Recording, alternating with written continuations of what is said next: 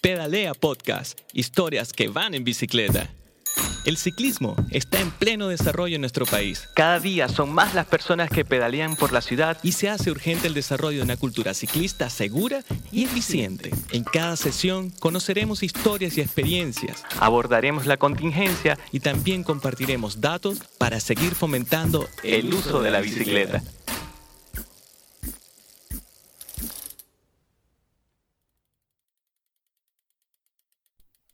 Hola, soy Miriam Salazar, directora de Pedalea, y les doy la bienvenida al segundo capítulo de Pedalea Podcast. En este episodio, la periodista Daniela Suau conversó con Marcelo Mena. El ex ministro de Medio Ambiente se encuentra de regreso en el país y quisimos aprovechar esta oportunidad para conocer su mirada acerca de la crisis actual y, por supuesto, el rol de la bicicleta y los desafíos en materia de movilidad para Chile. Además, Mauricio Capitani, integrante de La Reina Pedalea, nos contará la historia de su primera bici y los proyectos que tiene junto a esta nueva agrupación ciclista. Por último, Felipe Arauz hará entrega de más consejos para los nuevos pedaleros. Aquí comienza Pedalea Podcast.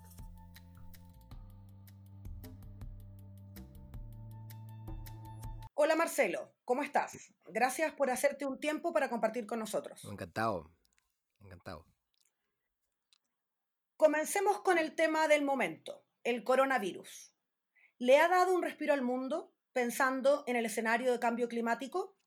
Bueno, definitivamente en dos formas, en el sentido de que la baja de actividades eh, ha significado reducción de, de, emisiones, aviación en torno al 90%, en las ciudades que han estado más impactadas, estamos hablando en torno al 50% de reducción de viaje, consumo en ciudades como las de Chile en torno al 90% menos benzina. Eso significa menos contaminación, muchas veces atmosférica, y por tanto se va a notar en el balance anual de emisiones.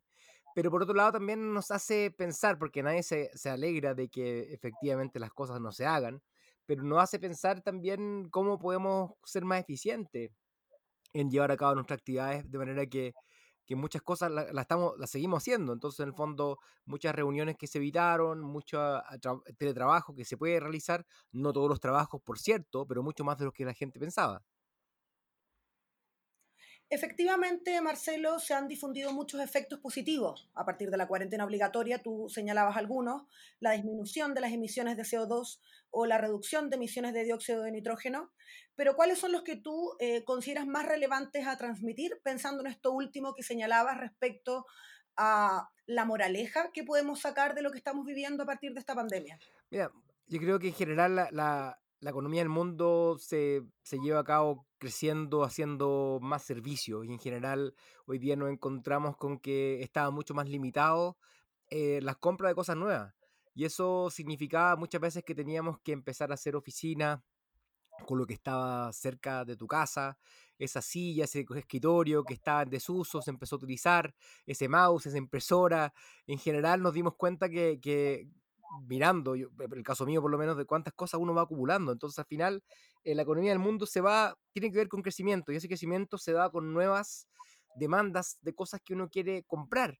Y por lo tanto, esto ha significado que queríamos comprar siempre el último iPhone, el último, la, última bicicleta incluso, y eso, eso no es bueno necesariamente para el planeta en el sentido que tenemos que hacer más con menos. Y lo hemos hecho mucho, porque por ejemplo, si esto no hubiera pegado hace 20 años, en apogeo de los CD y de, los, eh, de las películas del videoclub, probablemente nos habríamos encontrado con que habría sido distinta la actividad económica. Y por ejemplo, en ese caso, hay una, una, una actividad económica como el caso del entretenimiento, que está mucho más resiliente frente a este tipo de cambio eh, ahora. Pero lo, lo, que, lo que a mí me convoca muchas veces es el tema de la contaminación atmosférica. Entonces, para mí, ver este tipo de reducción de contaminación eh, es una suerte de experimento fortuito en la cual uno va probando en las teorías que uno tenía, cuánto era el aporte del transporte, transporte privado, cuántos son los camiones, cuánto uno esperaría que bajara la contaminación y cuánto bajó de verdad, qué tipo de efectos rebotes hay. Eso nos permite buscar eh, con mucho mayor eh, fuerza cuáles son las soluciones para poder enfrentar la contaminación atmosférica. Entonces, por tanto, en el caso mío, por ejemplo, la productividad de preocupaciones ha sido bastante mayor. No puedo dejar de preguntarte qué piensas de que hayan levantado la cuarentena en algunos sectores de la región metropolitana. Sí, mira, hay, dos cosas que yo, yo creo que está clara que para darte el ejemplo, para dar la respuesta larga, pero en el fondo el cambio climático y, la, y, el, y el tema del coronavirus tienen algo en común, que si tú tomas hoy día medidas vas a evitar medidas hacia el futuro. Si tomas medidas preventivas para evitar la exposición, vas a tener un beneficio posterior de menor impacto. Y eso pasa en cambio climático, donde hacer un esfuerzo hoy día puede significar eh, menores impactos hacia el futuro. Entonces, esa tensión eh, entre ambos temas eh, queda aparente ahora, porque es evidente que fue un poco apresurado levantar la cuarentena, porque las tasas de contagio son altas todavía. Estamos hablando de las comunas de las cuales se levantó estar en torno a mil casos por millón de habitantes y eso son tasas similares más a Reino Unido, más a Estados Unidos, más que a, Sudamérica. Entonces, por tanto, levantar la cuarentena, bajar la guardia, da una sensación de seguridad em, que contradice eh, la condición actual. ¿Qué pienso que está pasando? Que lo que efectivamente hoy día en el mundo tecnócrata, la cantidad de camas que se utilizan hoy día está siendo eh, no óptima en el sentido de que hoy día estamos probablemente en torno al 25% de la capacidad nacional de respiradores utilizados. Entonces, evidentemente en esto, sabiendo que, que esto se trata de aplanar la curva, pero no aplanarla tanto de manera que esto se demore que todos se infecten demasiado tiempo.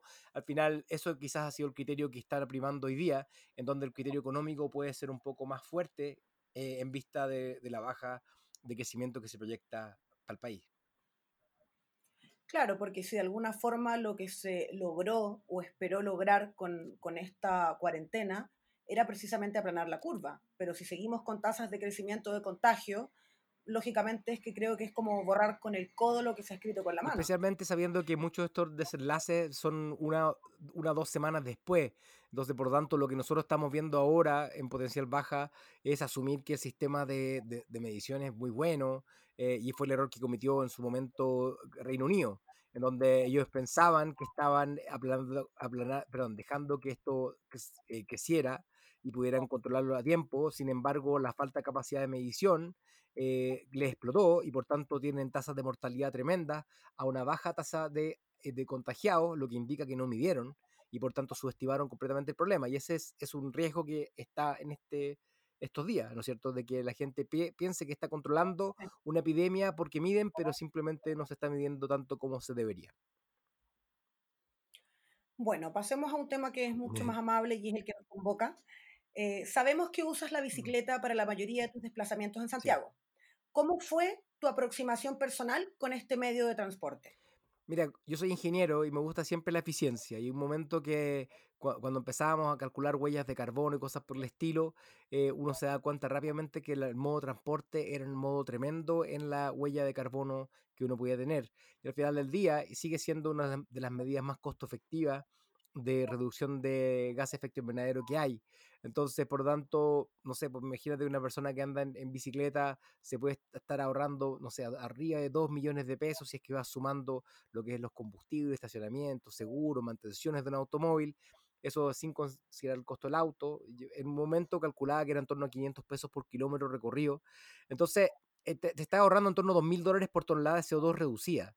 Entonces, eh, es una tremenda eh, oportunidad por reducir emisiones. Entonces, por lo tanto, para mí siempre ha sido una forma de poder eh, llevar a cabo mis actividades.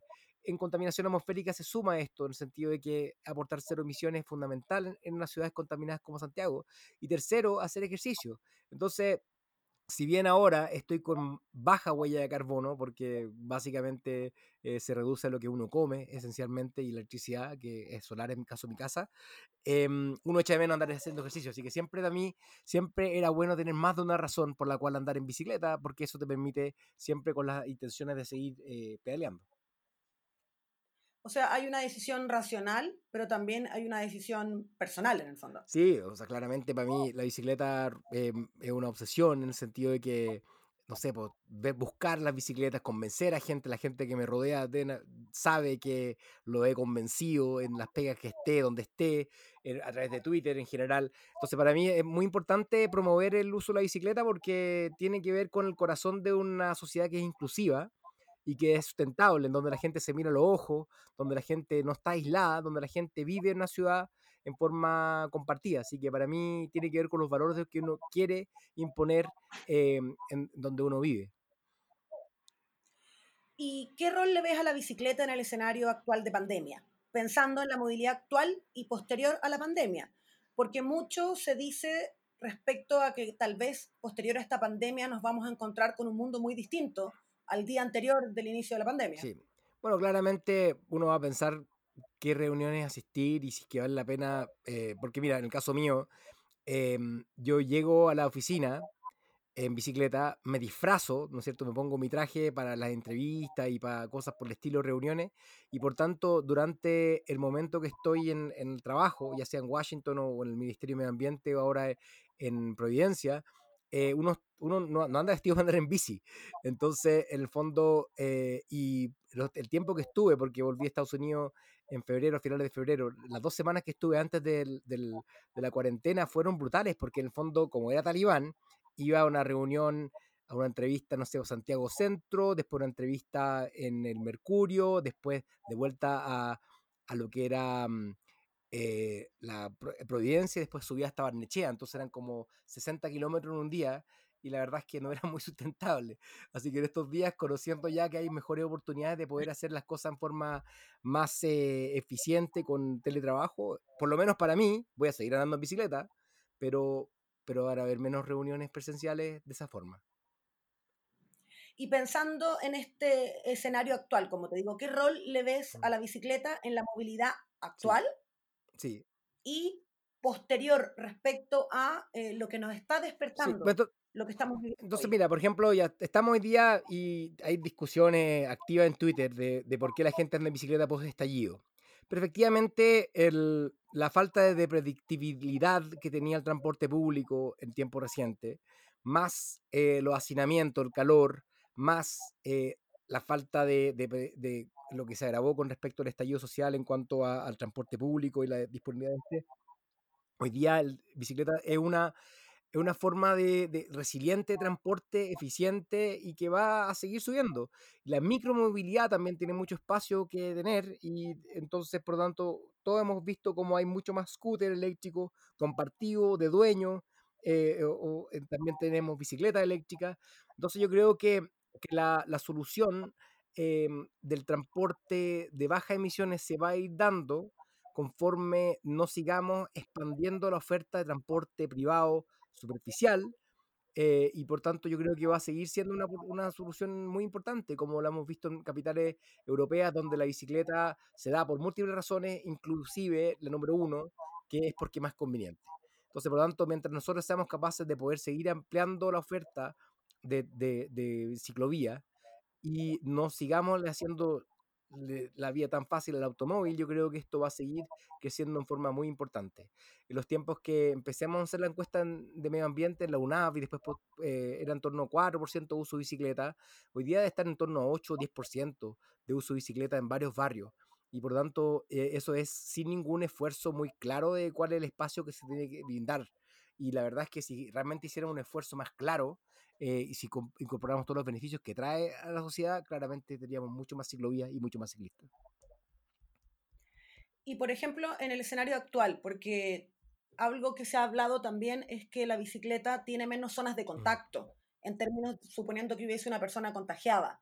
Incluso hoy también podría ser una mejor respuesta. En algunos países están ofreciendo a personal médico, por ejemplo, que se trasladen en bicicleta para evitar los contagios en, en transporte público compartido o privado compartido. Sí, mira, a mí me gusta lo que tú me estás diciendo. Es buena idea en el sentido de que, de que está claro de que un, transporte unipersonal en donde tú puedes elegir tu trayecto, el tiempo trayecto, la hora que esté, cuánta gente te expones, porque efectivamente si es que hay mucha gente simplemente paras de pedalear, etcétera, es, muy bueno.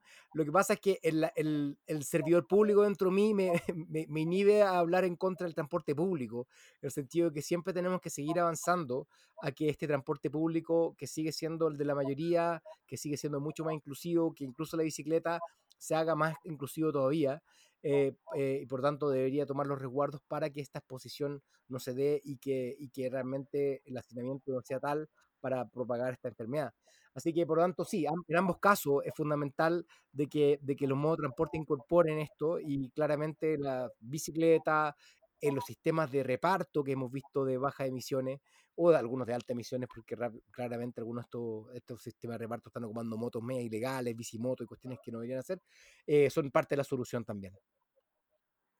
Porque por ponerte un ejemplo, Marcelo, algo que yo siento que se confirmó a partir del estallido social y el colapso que hubo en Santiago, es que se ha cometido un error desde el punto de vista de concentrar todo el eje de movilidad de las personas en solo metro, solo micros. Y de hecho el incremento que fue que se duplicó el uso de la bicicleta, mucha gente desempolvó sus bicicletas para poder desplazarse en la ciudad, es una evidencia de que no solamente es el medio más eficiente, sino que precisamente en escenarios de crisis es mucho más eficiente y opino mm. personalmente, y me gustaría saber qué piensas tú, que efectivamente incluir oficial y formalmente a la bicicleta dentro del eje de transporte, de movilidad, eh, es uno de los desafíos que precisamente se presentó a partir del estallido, al menos en Chile. Sí, estoy, completamente de acuerdo con lo que tú dices, en el sentido de que ha sido una solución, y ha sido una solución porque ha sido conveniente. Nadie tuvo que darle un incentivo, nadie tuvo que decirle que, que anden en bicicleta, la gente lo tomó porque era más rápido, era más predecible,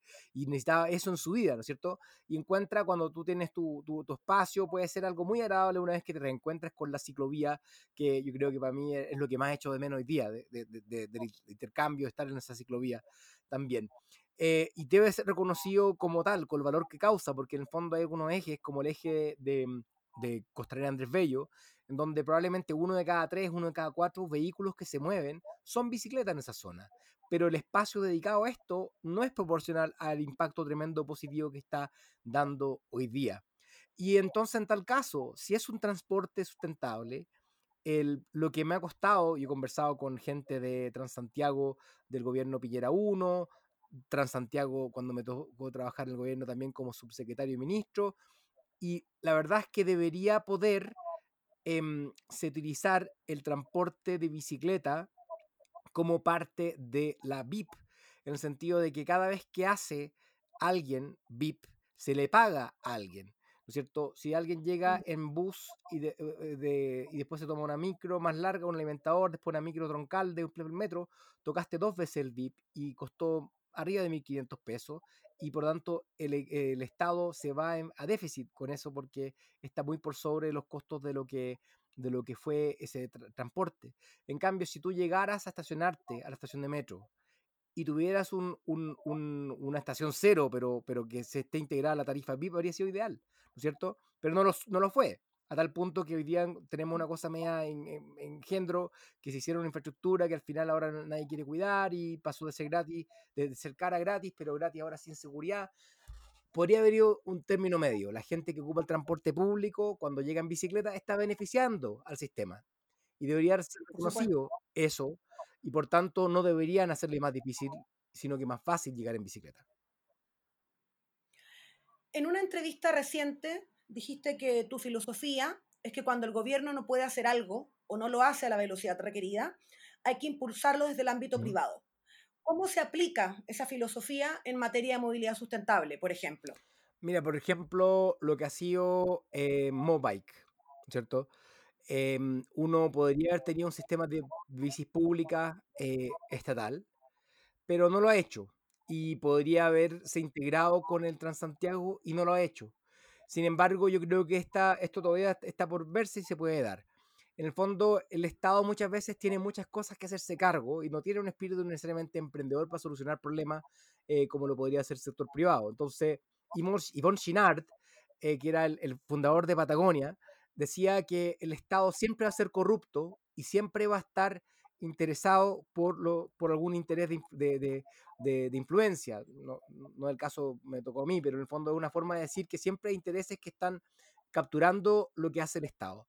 Y por lo tanto, con el sector privado tú puedes atacar esto y en este caso em, el uso de bicicleta en cierta forma es eso, en el sentido de que la gente lo está utilizando porque es más conveniente, es más rápido, es más barato y hace ejercicio. Y después, como número 5 o 6, es porque es más sustentable y porque causa menos eh, emisiones de, contaminación local. Entonces, en el fondo, mientras uno esté pensando y entendiendo que esos son los motivadores fundamentales del uso de la bicicleta, es que vamos a estar diseñando mejores políticas. Entonces, si tú ves las razones número uno, dos y tres porque alguien anda en bicicleta en Copenhague, son las mismas en Chile. Son las mismas. Son porque es más rápido, porque hago ejercicio. Número tres es medio ambiente.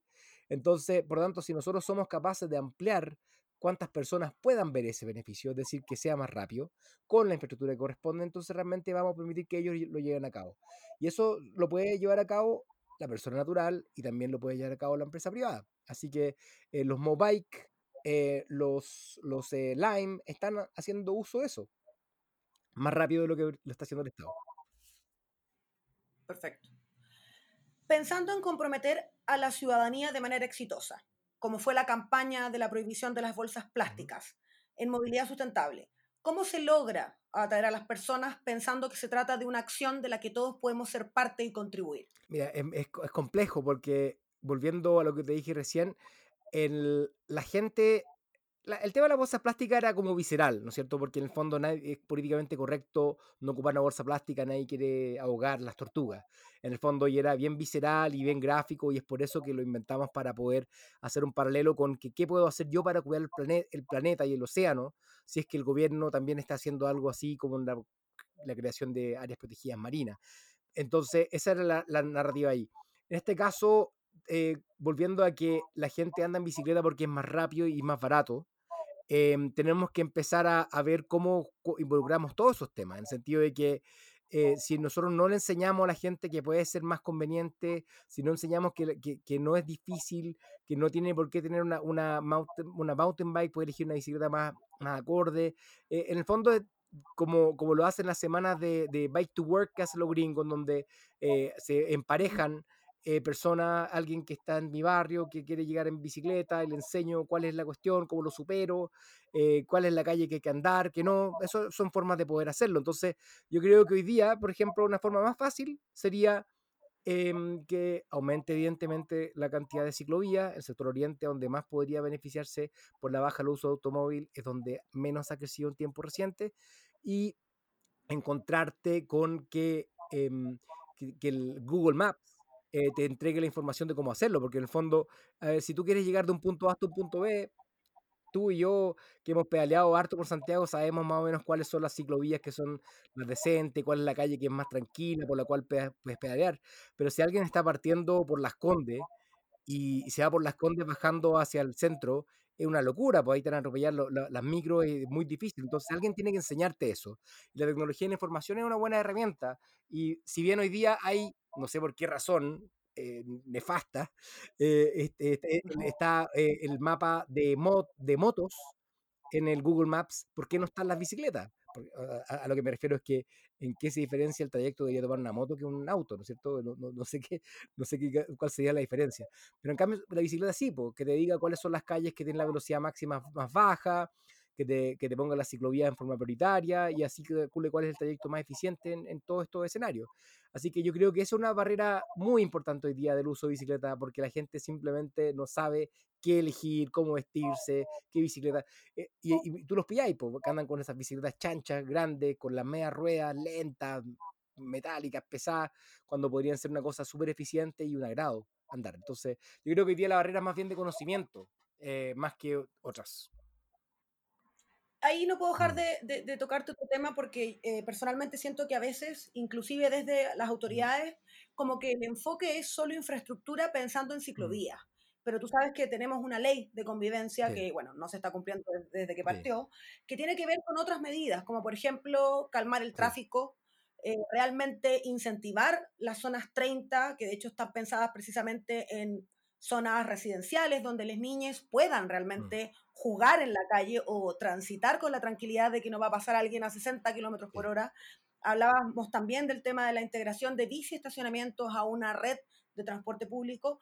Me refiero, hay también otras medidas, calmar el tráfico, zonas tarifarias en el centro de Santiago, porque a veces siento que nos quedamos mucho en esa discusión solo de la ciclovía. es, verdad, y son caras, entonces, en el fondo, como lo hace Serviu y no lo hacen los, los municipios, muchas veces no tienen plata, al final eh, nos encontramos con que no hay ni financiamiento ni voluntad y al final nos quedamos pegados, y es verdad, mucho se puede avanzar en la velocidad, y evidentemente eh, no, no contribuye hoy día que tengamos carabineros eh, que no estén haciendo eso, en el sentido de que no están fiscalizando nada mínimamente ambiental.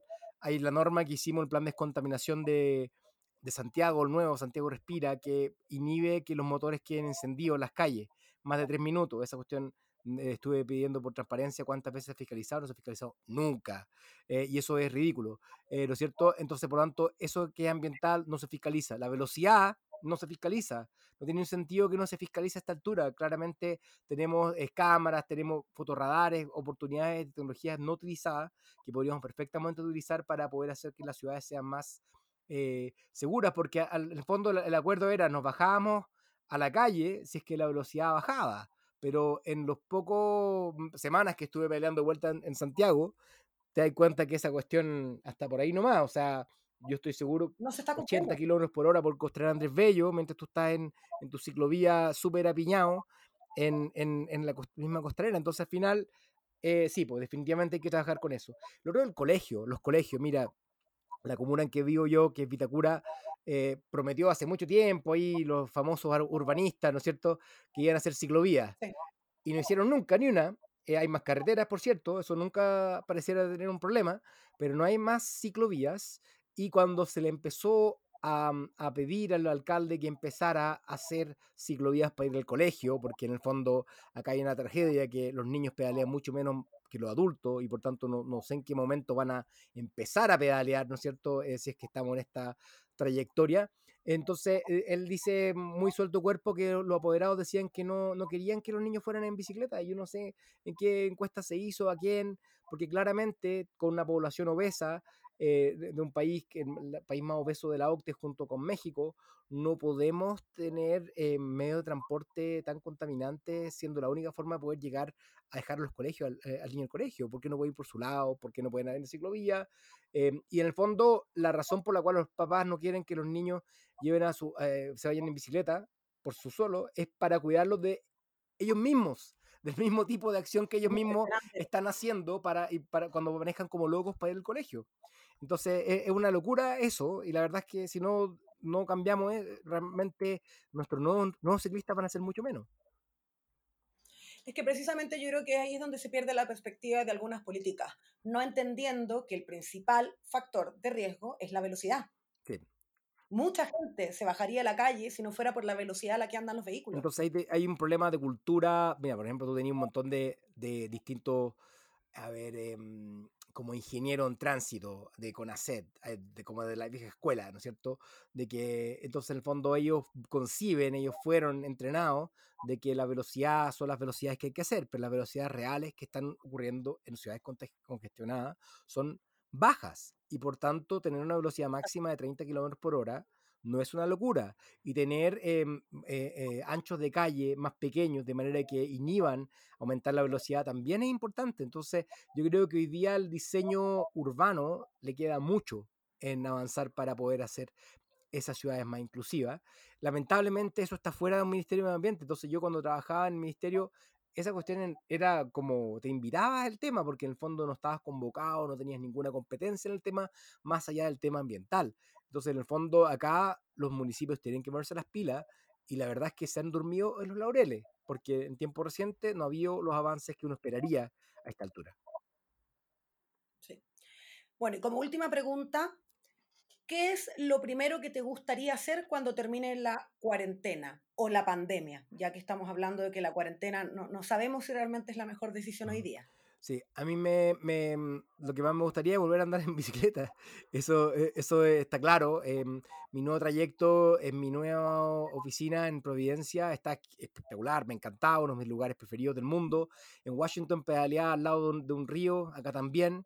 Y también, por cierto, me gustaría volver a pedalear por el Mapocho pedaleable, porque así se llama, ¿no es cierto? Eh, y que alguna vez eso sea parte de la realidad del, del mobiliario urbano de, este, de este país, en donde no tengamos necesariamente el interés de autoridades de corto plazo, de no querer em, continuar con otro tema porque lo inició una administración anterior eh, y por no querer cortar la cinta porque el nombre no lo puse yo. Eh, entonces, en el fondo, eso lo he encontrado muy penca, eso pasaba también en mi tiempo, y, pero ojalá que dejemos de hacer eso, porque solamente así vamos a construir la, sociedad, la ciudad sustentable que requerimos construir, porque en cuatro años no damos vuelta a estas cosas. Eh, con cuatro años estamos recién empezando. Entonces, no podemos darnos el lujo que el próximo gobierno deje de hacer lo que uno había avanzado. Agradecemos a Marcelo Mena, no solo su participación en este espacio, sino su permanente y consistente aporte en materia medioambiental y, por supuesto, en movilidad. Antes, durante y después de la pandemia, se valora la coherencia de quienes han sido funcionarios públicos y que cuentan con experiencia ciudadana real y no solo para la foto. En otras palabras, que tienen calle.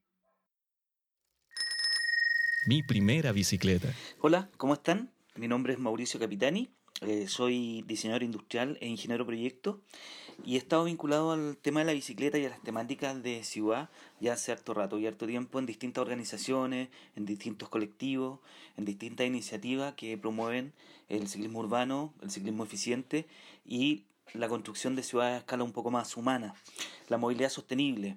Eh, y gracias por la invitación a, este, a participar de este podcast. Y mi historia, mi historia personal se remonta a la infancia, eh, a la niñez, en esa época de los 80, a comienzos de los 80, por allá por el año 83, 84, San Miguel, eh, los barrios de San Miguel, estudié en San Miguel, eh, viví, nací en San Miguel. Y recuerdo por ahí por el año 83-84 en en una Navidad como muchos niños de aquella época eh, haber recibido este gran regalo, eh, la primera bicicleta que tuve en mis manos, una bicicleta roja, metálica, preciosa, una bicicleta Vargas de paseo. En ese tiempo no había mucha sofisticación, vivíamos en dictadura, eh, no había mucho acceso tampoco a, a importaciones de bicicletas y yo recuerdo que habían siempre tres grandes marcas de bicicleta en esa época, que eran los que vendían bici, bici distribuían bici, que eran las bicicletas Vargas, era la Oxford y las bicicletas Bianchi que eran un poquito más caras porque venían de afuera e importadas. Pero bueno, me acuerdo de las bicicletas Caloi, que eran unas bicicletas brasileñas también, que tenían un sillín de banano bien característico de la época, que algunos amigos tenían, las encontraba preciosas, eran unas bicicletas muy bonitas. Pero mi bicicleta Vargas fue una bicicleta de la cual creo que nunca me he olvidado y nadie se olvida de su primer regalo de Navidad, ese, ese regalo que es eh, el típico regalo de Navidad siempre, eh, que es la bici. Porque la bici de alguna manera te genera autonomía, te genera independencia para un niño a temprana edad. Eso es algo súper motivante y algo súper bonito también, eh, de lo que hace la bici. Bueno, y en esa, y en esa, en ese barrio, en esos barrios de San Miguel, con mi, siempre recuerdo a mi padre, con él pedaleábamos muy temprano en la mañana, siempre con esta visión como de, de, de bicicleta con temas de deporte, como la bicicleta con un, con un sentido de paseo, de disfrute, con un sentido de compartir, con un sentido también incluso muchas veces de jugar, ¿no? Eh, entonces recuerdo siempre pedalear por los barrios de San Miguel con mis papás muy temprano, con mi papá, porque mi papá trabajaba en la tarde, tenía un turno de tarde y, y él, recuerdo que entraba, no sé, a las 2, 3 de la tarde, entonces en la mañana era levantarse muy temprano, tomar desayuno y salir a pedalear por los barrios con, con mi hermana en su bici, yo, mi viejo, etcétera. Tengo muy bonitos recuerdos de eso y también tengo otros recuerdos muy ligados al barrio y a la infancia. Me gustaría destacar dos. Uno están vinculados, bueno, San Miguel siempre fue una, una comuna y un territorio bien combativo, eh, bien, bien luchador para el tiempo de dictadura, ese tiempo tan oscuro en el cual vivimos. Eh, entonces, siempre hubo una, una identidad muy particular en San Miguel y eso estaba vinculado también a la música. Recuerdo a los prisioneros eh, como nuestros grandes vecinos, grandes gestores, digamos, de estar dando la batalla ahí contra la, contra la dictadura. Y entonces recuerdo a, a, nuestros viejos, nuestros viejos, llámense vecinos, eh, gente adulta que ya trabajaba y se dirigía a sus trabajos, muchos industriales, muchos jornaleros, muchos obreros, en sus camellos, o en las conocidos también como las chanchas, en sus chanchas, eh, incluso pedaleando muy temprano a sus trabajos, a sus jornadas, eh, a sus fábricas, en bici, en bici, esas bici de camellos grandes. Y siempre recuerdo que ellos no llevaban, en esa época, eh, no llevaban implementos de seguridad, ni siquiera luces, con suerte reflectante en las ruedas, con, con suerte un reflectante trasero, pero siempre me llama la atención el, el clásico presilla o la clásica eh, perrito de gancho que eran unos perritos de madera que se usaban para colgar la ropa y eso se los colocaban en el pantalón, abajo en, la pierna, en el pie y la pantorrilla para que el, pantalón no se le enredara de la cadena. Siempre recuerdo eso y siempre me llamó mucho la atención de niño eh, cómo ellos se, movían, se trasladan a, a sus lugares de trabajo eh, y en forma súper óptima, súper óptima, y eso nunca se me ha olvidado. Y desde, desde aquella época como que siempre me quedó instalada un poco esta visión también de la bicicleta como una herramienta de movilidad, como una herramienta política también desde aquella época. Por eso me acuerdo mucho de, de haber sonado siempre detrás eh, los prisioneros, las protestas, eh, estábamos hablando de los años 84, 85, comienzan las primeras protestas en el Santiago de Chile de aquella época.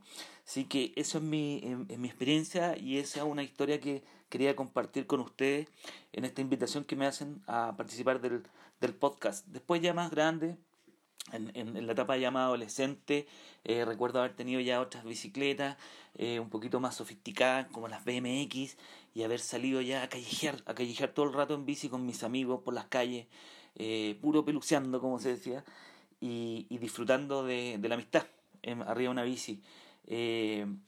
recuerdo después ya más avanzado en torno a, a, dos hitos también que me gustaría compartir con ustedes, que, que fue haber visto una película que me rayó la cabeza y que también estaba vinculada a la bicicleta, que era, fue Quicksilver, que fue una, una, una película que salió por, ahí, por el año 86, que era la historia de, de, un, de un joven eh, corredor de bolsa en Estados Unidos, Wall Street, etcétera, y de un día para otro le va mal y van a hacer un cambio radical en su vida y se transforma con un punqueta antisistema de lo que en algún momento él promovía y se transforma en un, en un punqueta de la bicicleta, eh, se mete a trabajar de bike messenger en, en la ciudad de Los Ángeles, Nueva York, por ahí ya no recuerdo muy bien, pero esa película me rayó porque era un enfoque, una visión como de, de ir contra un sistema.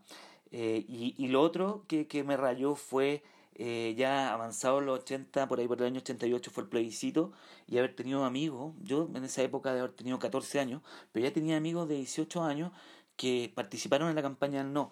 Y aquel día del plebiscito del 5 de octubre, yo creo que el comando del no eh, tuvo una muy buena, una muy buena visión de mover a cierta, de cierta manera unos chasquis en bicicleta para que pudiesen repartir y hacer conteos de votos eh, por medio, digamos, de todos los colegios y todo el territorio en los distintos municipios y poder tener la información antes al oficialismo, que el oficialismo lo único que hacía era mentir y tratar de, de generar sus propios cómputos. Y gracias a esos chasquis en bicicleta eh, se logró tener el conteo general de los votos en la región metropolitana y seguro que en regiones también, en bici, eh, antes del el oficialismo y eso conllevó a tener una garantía también de que el proceso era limpio. Y, y, por último, ya después, ya a los 16 años, cuando uno ya está metido en temas de música, etcétera, eh, destacar eh, haber escuchado una gran banda que, que, que es los Smith, The Smith, en donde tenían un video tremendo de, de un gran disco del año del año 86, 87, si, si, si mal no recuerdo, que es la canción Stop Me If You Think You've Heard This One Before, en donde Morrissey sale pedaleando por el barrio, por las calles de Manchester, eh, arriba de su bicicleta y con, una, con un lote como de 20 chicos, chicas, arriba de sus bicis, con una actitud tremenda. Creo que esas tres cosas eh, me llamaron mucho la atención de la bicicleta. Después, obviamente, vino el periodo universitario, vino el periodo después ya laboral, y en el periodo laboral ya con un poco más de, de acceso económico me pude comprar una, una, bicicleta muy rica, una mountain bike, en el cual empecé a hacer cerro y a la vez también en ese momento comienzo a ir a, a mi trabajo en bici. Y ya llegamos eh, a, por ahí por el 2002, 2003 y eh, mis rutas ya son en bici desde mi casa al trabajo. Después ya eh, pasado el tiempo en una empresa X en la que estuve, me tocó liderar un proyecto de sustentabilidad ambiental y políticas de sostenibilidad en la empresa y pude meter también el tema de la bicicleta y hacer algunas transformaciones en lo colectivo ah, dentro de todos los colaboradores que éramos aproximadamente 450 colaboradores íbamos muy poco en bicicleta en esa época de 5, 8 eh, compañeros que íbamos en bici y logramos generar un comité de pro movilidad, eh, incentivar el uso de la bicicleta para que los colaboradores que vivían en torno a la empresa, en, en la comuna de Providencia, eh, pudiesen dejar su auto en su casa y subirse a la bici. Y estuvimos en una campaña eh, muy positiva, con, con apoyo, respaldo eh, de la empresa en esa época, y pudimos subir casi ya a más de 100 colaboradores en bici. Empezamos a ir a la, a cicleta los primeros martes. Yo les, le hablo más o menos por ahí por el año 2009. Llevé a Furioso a la empresa a dar charlas y con toda una, una especie como de gran eh, desarrollo en torno a eso. Y fue una experiencia tremenda eh, bajar a, a, a, compañeros, compañeras eh, eh, de la, del auto y subirlo a la bici Y de ahí por, por ahí por el 2009 me empezó a vincular ya a, las organizaciones pro movilidad, eh, a Javi Ciclista, después desarrollamos una serie de iniciativas. Me acuerdo una iniciativa tremenda también que realizamos ahí con los compañeros y los amigos que siempre recuerdo con mucho cariño de Happy Ciclista, un proyecto social que hicimos en la población La Legua de Emergencia, donde junto con el Centro de Cohesión Social de la Diego Portales pudimos entrar a la Legua de Emergencia durante tres meses, todos los fines de semana, los días sábados, trabajamos con 40 chicos eh, menores de riesgo social que sus padres estaban en condición de cárcel y habían sido muchos asesinados por el narcotráfico o por las policías y vivían mucho con sus tías, abuelitas. Entonces pudimos trabajar con ellos y hacer una gran labor en donde también la, la temática de la bicicleta estuvo siempre ahí presente como protagonista, lo sacamos a, pedalear por Santiago, le enseñamos el oficio de la mecánica de bicicleta y desarrollamos un bonito, un bonito trabajo. Siempre me acuerdo de esa iniciativa y quería compartirlas con ustedes. Bueno, después vino el periodo del Muévete Santiago, ahora conocido como Muévete, que tuvo una acción y un desarrollo más político de instalarse eh, de alguna manera en ciertos estamentos gubernamentales para poder propiciar los cambios desde ahí, desde el punto de vista de la infraestructura, desde el punto de vista de las políticas públicas. Eh, lo que fue el Mapocho pedaleable también. Y bueno, y ahora en la actualidad eh, estoy en, en, el territorio de la Comuna Reina, donde vivo, donde habito, eh, en esta gran ciudad de, la región metropolitana como es Santiago, que es una ciudad maravillosa y creo que todos le hacemos un, un cariñito verdaderamente a nuestra ciudad con nuestras bicis, en nuestras rutas todos los días. Bueno, acá en La Reina ya hace un tiempo le estoy levantando un, proyecto de un colectivo territorial sobre movilidad sostenible eh, con unos chicos y, chicas eh, que están súper motivados de poder generar eh, construcción y poder propiciar una mesa de movilidad en la comuna con el gobierno local. nos ha costado un poco, pero estamos en ese trabajo. Hemos hecho levantamiento ya de infraestructura, de las carencias que tiene infraestructura eh, la comuna y cómo poder eh, subir más gente a, la bicicleta. Eh, también contarle un poco de otra actividad donde hemos estado, hemos estado apoyando a los compañeros y amigos de ciclistas por Farellones también, que es una ruta que está está un poco en, en, el aire ahora, de acuerdo a todo el estallido que vino y al, al problema de, del COVID-19 en el que estamos ahora, eh, eso queda un poco stand-by, pero es un proyecto que de concesión de, de especie autopista en el camino de Freyone, que es una ruta clásica de los ciclistas deportivos de, de ruta que quieren privatizar ese espacio. Entonces hemos estado luchando y dando la pelea también eh, para que eso no ocurra. Así que eso, quiero agradecer a, mis amigos de, de, Revista Pedalea, un tremendo espacio y medio informativo y de comunicación que propicia el uso de la bicicleta también. Así que ojalá les guste esta mi historia. Les dejo un abrazo a todos los amigos, amigas, compañeros y compañeras. Que estén muy bien. Chao, cariños. Tips para los nuevos pedaleros. Hola, mi nombre es Felipe Araos soy ciclista e integrante de la agrupación Pedalea por la calle. En este nuevo capítulo continuaré con recomendaciones para quienes están comenzando a pedalear por la ciudad. Abordaremos el uso del espacio público desde una perspectiva práctica y segura que te permita sortear de mejor manera tus trayectos por la ciudad. Cuando optamos por la bicicleta para desplazarnos debemos tener en cuenta varias cosas. Comenzando por revisar nuestra bicicleta, eh, como lo expliqué en el capítulo anterior, y por otra parte saber cuáles son tus derechos y tus deberes además de mantener una actitud de alerta que es vital. Recuerda que tu carrocería es tu propio cuerpo. Pedalear con seguridad es poner mucha atención a lo que sucede o podría suceder a tu alrededor. Eh, señaliza antes de realizar virajes, hazte visible predecible siempre, respeta la señalética, etc. Porque la bicicleta es un vehículo más. Usa la calle o ciclovía. Si no tienes opción, bájate y camina en la vereda con la bici al lado. Al pedalear por la vereda pone en riesgo peatones, en especial a niñas y personas de la tercera edad que pueden no irte venir y causar serias lesiones en caso de colisión o reacción al susto. Además te invisibilizas y sales del campo visual de conductores de vehículos que van por la calle y se encuentran contigo en todas las esquinas cuando viran. La vereda es lenta y peligrosa. Usa siempre calles o ciclovías. Eh, si, aún tienes un poco de susto de andar en, calles grandes, eh, comienza a ganar confianza en, vías pequeñas y con poco tránsito. ¿ah? Como informativo extra a este punto, la normativa chilena indica que las ciclovías deben implementarse en la calle misma. Eh, por eso que las que van por parque o vereda reciben nombres tan diversos como pista recreativa, por ejemplo Ñuñoa, o cicloparque, como lo es el 42K. Ve siempre en el sentido del tránsito, respetando las señales que tengas enfrente. Cuando circules por la calle, recuerda que es obligatorio hacerlo por la pista derecha, salvo cuando exista una pista solo bus, como por ejemplo Irarrázaval o Providencia en algunos tramos. Mantén una distancia de no menos de medio metro de la cuneta, ya que puedes encontrarte con rejillas colector de aguas lluvias y basura, incluido vidrio o clavo, que podrían pinchar alguno de tus ruedas. Además, circular muy a orilla permite que otros vehículos no sobrepasen con muy poca distancia, generando riesgos de caídas y atropello. Recuerda que la actualización a la ley del tránsito señala que los vehículos nos deben adelantar a no menos de 1,5 metros de distancia. En las esquinas ponte adelante, así te haces visibles para los demás conductores al momento de reanudar el tránsito. Evita esperar la verde al lado de un auto, menos al lado de un camión o una micro u otro vehículo grande. Al virar podrían no verte. Además, debes tener mucha precaución con autos que viran en segunda fila o sin señalizar. Intenta siempre hacer contacto visual con quien conduce y mirar las ruedas delanteras por si van a virar y puedes predecir la, la situación. Cuando te adelanta una micro, ten presente que la envergadura de esa mole es tal que muchas veces quien conduce pierde noción de ti y podría cerrarse antes de tiempo para dejar o recoger pasajeros. Otro punto que hay que tener presente son los autos estacionados, donde conductor o pasajero podría abrir alguna de las puertas de improviso cuando vas pasando. Lo mismo con taxis que se detienen a buscar o dejar personas. Aquí aprovecho de mencionar la técnica holandesa, si es que vas eh, dentro de un, auto o otro vehículo, eh, que consiste en utilizar la mano más lejana a la puerta para abrirla al momento de bajar. Eh, de esa forma, quien baja del auto tiene mejor visión y evita golpear a ciclistas u otros usuarios de la fila. Por último, nunca te confíes de tu preferencia en esquinas con discopares o sea el paso siempre llega a la esquina con máxima tensión y lo debo los frenos. Soy Felipe Araos y te invito a pedalear por la calle.